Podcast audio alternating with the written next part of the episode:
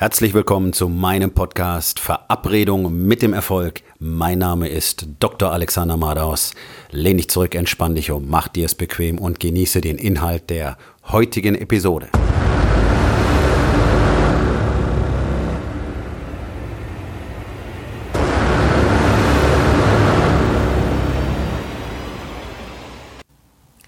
Bist du wirklich in der Lage zu führen?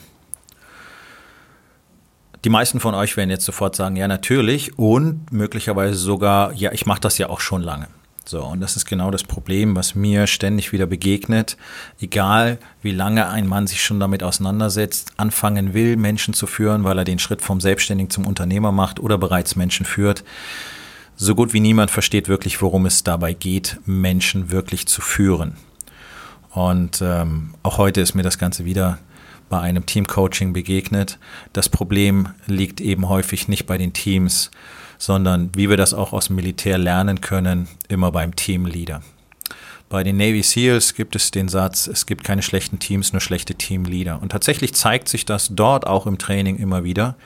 Denn in der sogenannten Hell Week, das heißt fünf Tage äh, maximaler physischer, emotionaler und äh, mentaler Stress mit insgesamt vielleicht zwei Stunden Schlaf in den fünf Tagen, gibt es immer wieder ähm, ja, so etwas wie Wettkämpfe zwischen den einzelnen Boat Crews. Das heißt, sind Mannschaften von vier bis fünf Leuten. Und es wird routinemäßig von den Ausbildern äh, ein Austausch zwischen den Teamleadern vorgenommen, und zwar in der Regel zwischen dem besten und dem schlechtesten Team. Und es ist in 99 Prozent der Fälle so, dass plötzlich das schlechteste Team zum besten Team wird und das bisher beste Team deutlich zurückfällt. Und das liegt einfach am Teamleader. Wie kann er mit seinen Menschen, mit seinen Männern, seinen Leuten kommunizieren? Wie kann er sie, naja, motivieren wollen wir nicht sagen, aber wie kann er ihnen dazu helfen, dass sie ihre Rolle richtig verstehen und sich deswegen selber motivieren? Denn, wie du vielleicht weißt, ist es nicht möglich, Menschen von außen zu motivieren. Aber du kannst ihnen ähm, ein Setting liefern, das dazu führt, dass sie selber bereit sind zu leisten. Was du von außen aber immer tun kannst, ist demotivieren. Und das ist das, was äh, sogenannte Führungskräfte überwiegend tun in unserem Land. Denn in Deutschland gibt es eine ganz einfache Führungskultur. Du hast einen Job, der hat eine Jobbeschreibung, dafür kriegst du Geld. Okay? So, jetzt mach deinen Job, nimm das Geld und halt's Maul. Wenn irgendwas nicht funktioniert, wird man äh, ohne Umschweife sagen, ja, das ist doch dein Job und man wird versuchen, dir möglichst viel Verantwortung aufzubürden. Ganz einfach aus dem Grunde, weil dann die Führungskraft keine Verantwortung tragen muss. Und ähm, das nimmt teilweise wirklich, nein, es nimmt häufig wirklich sehr unschöne Formen an, weil die sogenannten Führungskräfte nicht bereit sind, eine unangenehme Entscheidung zu treffen. Sie dann auf äh, die ihnen untergeordneten Arbeitskräfte abwälzt, die diese Entscheidung nicht treffen möchten, weil sie sie nicht für richtig halten. Nun wird einfach, gelinde gesagt, erpresst. Ja, und dann machen sie das, wie sie meinen, aber wenn es nicht funktioniert, dann haben sie ein Problem. Also wird man die Entscheidung so treffen, wie sich die Führungskraft das vorgestellt hat, auch wenn man selber anderer Meinung ist. Nun ganz einfache Methoden der Erpressung. Oft ähm, kommt es mir eher vor, als wären wir in einem Setting einer Geiselnahme ähm, als in einem Unternehmen. Weil diese ganz klare Haltung, ich habe Macht und ich werde sie gebrauchen und auch missbrauchen, ähm, um möglichst wenig Stress und Druck für mich zu erzeugen, hm, ist gängige Praxis. Und dazu kommt, dass so gut wie keiner dieser Führungskräfte in der Lage ist, selber die Qualitäten zu zeigen, die er von seinen Mitarbeitern einfordert. Also faktenorientiertes Denken, ähm, geistige Offenheit, Flexibilität und so weiter sind Dinge, die man zwar von seinen Mitarbeitern erwartet, die Führungskräfte selber aber nicht zeigen. Gibt es noch einen ganz wichtigen Faktor. Und zwar mangelndes Vertrauen. Die allermeisten Führungskräfte misstrauen den Menschen, die für sie arbeiten. Das spüren diese Menschen. Teilweise wird es auch sehr offen gezeigt, dass kein Vertrauen da ist, weil ständig nachkontrolliert wird, weil ständig in den Kompetenzbereich reingefuhrwerkt wird, ähm, weil einfach ja, Kompetenzen negiert werden und äh, über den Kopf hinweg entschieden wird. Und dieses ständige Unterdrucksetzen, dieses ständige Nachkontrollieren, dieses ständige Einschränken, dieses ständige Überfahren führt dazu, dass Menschen natürlich ganz schnell Interesse an ihrer Arbeit verlieren, Motivation verlieren und natürlich im Gegenzug massiv Vertrauen in ihre Führungskräfte verlieren. Und das ist eigentlich das, was normal ist heutzutage, dass Menschen ihren Führungskräften nicht vertrauen. Das wiederum führt dazu, dass alle jammern, dass sie keine qualifizierten Kräfte kriegen. Okay, das wundert auch nicht, weil niemand mehr erwartet, dass er gut behandelt wird. Und mit gut behandeln meine ich nicht, dass du jeden Tag deinen Angestellten Kaffee bringen sollst ähm, und ihnen Puderzucker in den Arsch blasen sollst, sondern sie einfach erstens wirklich wie gleichwertige Personen behandeln und zweitens ihnen das Gefühl zu geben, dass sie wichtig und wertvoll in deinem Team sind, genau an der Stelle, wo sie jetzt sind, genau in dem, was sie jetzt tun und dass sie auch wissen, dass du sie so siehst. Das genaue Gegenteil passiert aber normalerweise. Es wird kritisiert. Wenn nicht kritisiert wird, glauben die allermeisten Führungskräfte, das wäre schon gelobt genug. Das ist nicht der Fall. Anerkennung von Erfolgen ist wichtig für Menschen. Jeder will Anerkennung. Und gerade diese ganzen Führungskräfte hungern nach Anerkennung ohne Ende. Die sie natürlich dann auch nicht bekommen, weil sie ihre Leute schlecht behandeln. Menschen brauchen Platz, um sich zu entfalten. Wenn ich jetzt ständig nachkontrolliere, hat eine Person erstens das Gefühl, dass ich ihr misstraue, zweitens hat sie nicht die Fähigkeit, sich in ihrem Tätigkeitsbereich zu entfalten. Also wenn ich jemand für die Buchhaltung anstelle und ihn oder sie dann die Buchhaltung nicht selbstständig machen lasse, weil ich ständig über die Schulter gucke und ständig gucke, ist das auch erledigt, ist das auch richtig gemacht und nachkontrolliere und das sehr offensichtlich tue, wird diese Person automatisch schlechtere Arbeit abliefern. Einfach, weil sie zu dem Schluss kommt, okay, der vertraut mir sowieso nicht, guckt sowieso alles nach und dann muss ich mich auch gar nicht großartig anstrengen, weil der macht es ja eh selber. So, und dann wunderst du dich drüber, dass deine Leute nicht ordentlich für dich arbeiten. Wenn du kein Vertrauen hast, stell niemanden ein. Dieses Vertrauen verdienen sich die Menschen, indem sie gute Arbeit abliefern. So, das ist auch jedem klar dass man gute Arbeit abliefern sollte. Bloß, sie werden von Anfang an demotiviert. Denn das kann man von außen immer tun. Man kann Menschen immer die Motivation nehmen. Wenn man Menschen von Anfang an so behandelt, als wenn sie sowieso nicht in der Lage ist, richtig zu managen, sind sie demotiviert, die Arbeit wird nicht gut sein. Du wirst sagen, okay, habe ich doch gewusst.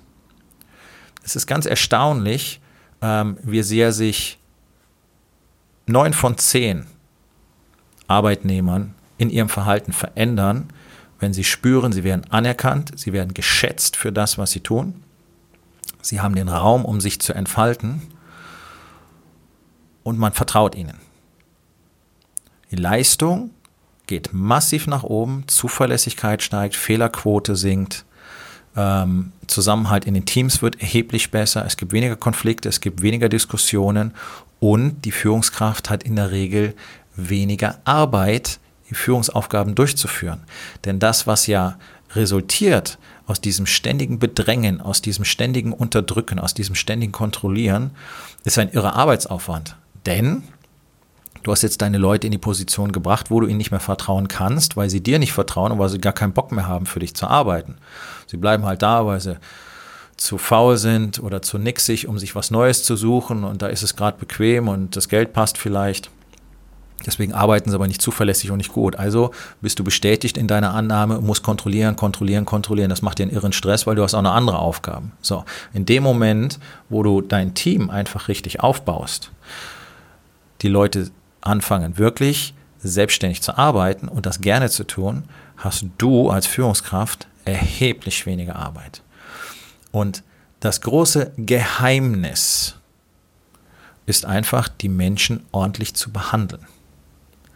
Wir haben aber überhaupt keinen ordentlichen Umgangston mehr in unserer Gesellschaft. Ganz allgemein nicht. Menschen verhalten sich auf eine Art und Weise, wie es einfach nicht akzeptabel ist. Ist normaler täglicher Umgang, ist einfach respektlos. Respektlos, fordernd, selbstverliebt, egoistisch. Da hat keiner Lust drauf. Alle gucken sich das zwar ab, aber keiner hat Lust drauf. So, jetzt haben wir so ein bisschen die Situation wie zwischen Israel und Palästina. Keiner will anfangen, was zu verändern, weil die anderen machen es ja auch nicht. So, tatsächlich ist es aber so, wenn du anfängst, deinen Mitarbeitern Wertschätzung zu zeigen und ihnen zu zeigen, okay, hey, ich gebe euch Raum, macht eure Aufgaben, ich will, dass es erledigt ist, ich werde aber nicht die ganze Zeit zugucken, dann würde es eine gewisse Übergangsphase geben, in der ein bisschen Verunsicherung vielleicht auch auf der anderen Seite da ist, weil dir ja keiner traut und die glauben, das ist vielleicht eine Falle und dann irgendwann werden sie anfangen, besser zu arbeiten. Okay? Es wird immer ein, zwei geben, die rausfallen am Schluss, weil es einfach Menschen sind, die kein Interesse haben, irgendetwas richtig zu machen im Leben. Die gibt es halt. Gut, die kann man im Laufe der Zeit dann ersetzen. Aber die Erfahrung zeigt, dass die Anzahl dieser Mitarbeiter in der Regel sehr gering ist. Wir haben aber sehr viele, die sich so verhalten, weil sie so geprägt werden, weil sie so gemacht werden. Und das werden sie nicht zuletzt von den sogenannten Führungskräften, die ihnen kein Vertrauen zeigen, die ihnen keinen Raum geben und die sie nicht spüren lassen, dass sie wirklich ein wichtiger Bestandteil der ganzen Sache sind, um die es geht, des Unternehmens, der Abteilung, whatever. Und da liegt es da liegt wirklich eins der großen Missverständnisse, wenn es um Führung geht. Führung heißt nicht, eine Peitsche in die Hand zu nehmen, dafür zu sorgen, dass die Galeere in die richtige Richtung rudert, sondern Menschen zu zeigen, dass man ihre Arbeit schätzt und die Qualität ihrer Arbeit schätzt, dass die Qualität der Arbeit wichtig ist, aber dass sie Freiraum haben, solange die Qualität ihrer Arbeit stimmt. So, gibt es jede Menge Diskussionen über Führungsstile, bla bla bla, laissez-faire und so weiter. Davon halte ich überhaupt nichts. Denn es ist eine ganz individuelle Geschichte. Es gibt Menschen, es gibt in einem Team, gibt es Menschen, die müssen so und so geführt werden. Okay, das ist Aufgabe der Führungskraft. Deswegen ist, bist du Führungskraft, weil du das rauskriegen sollst und das entsprechend handeln sollst. Okay, aber niemand, kein einziger Mensch auf diesem Planeten funktioniert besser, wenn man ihn maximal unter Druck setzt, wenn man ihn ständig kontrolliert, wenn man ihm offensichtlich misstraut und wenn man über seinen Kopf hinweg in seinen Kompetenzbereich hinein entscheidet. Das findet kein einziger Mensch auf diesem Planeten gut. Und das ist dennoch das, was jeden Tag gemacht wird.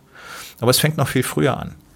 Menschen wollen ein Team aufbauen, wollen aber schon mal kein Geld dafür ausgeben.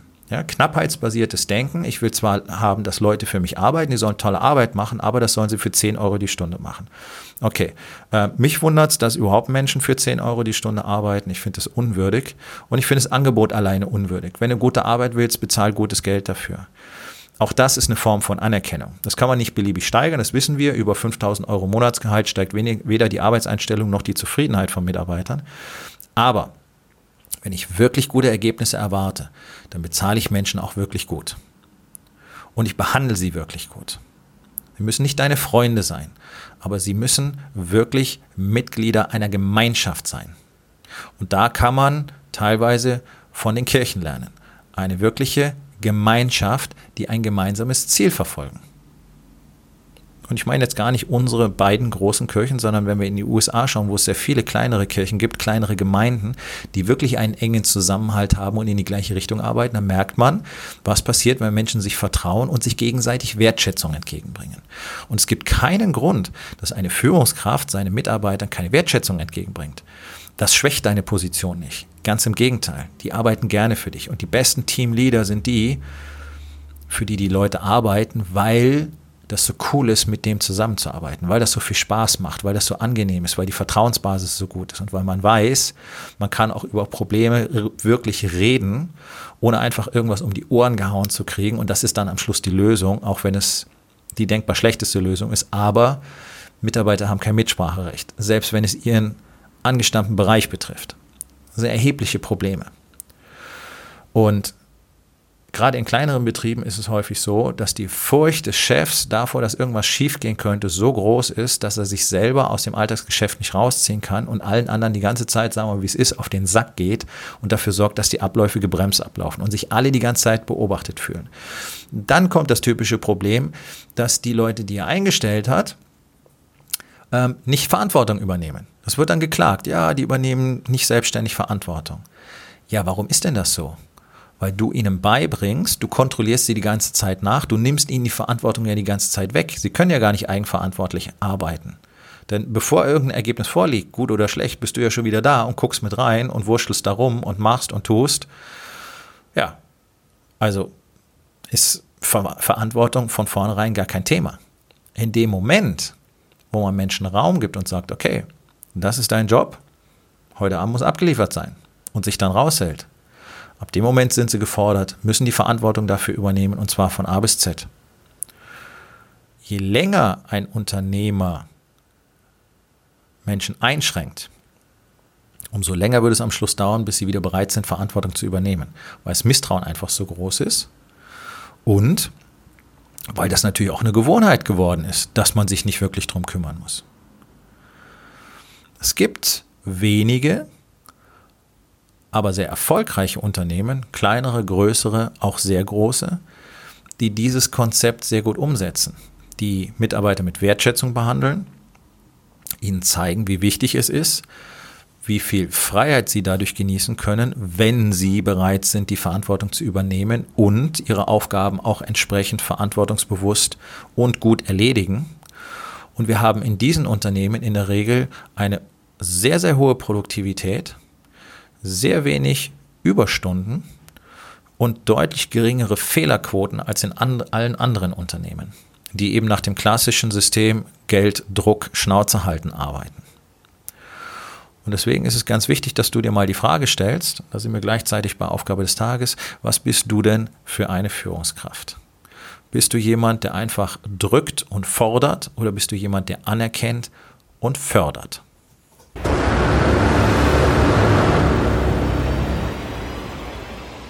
Das war's für heute von mir.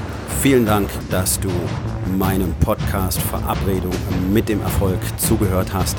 Wenn er dir gefallen hat, abonniere meinen Kanal und hinterlass doch bitte eine Bewertung auf iTunes. Ich bin Dr. Alexander Madaus und ich wünsche euch allen noch einen schönen und produktiven Tag.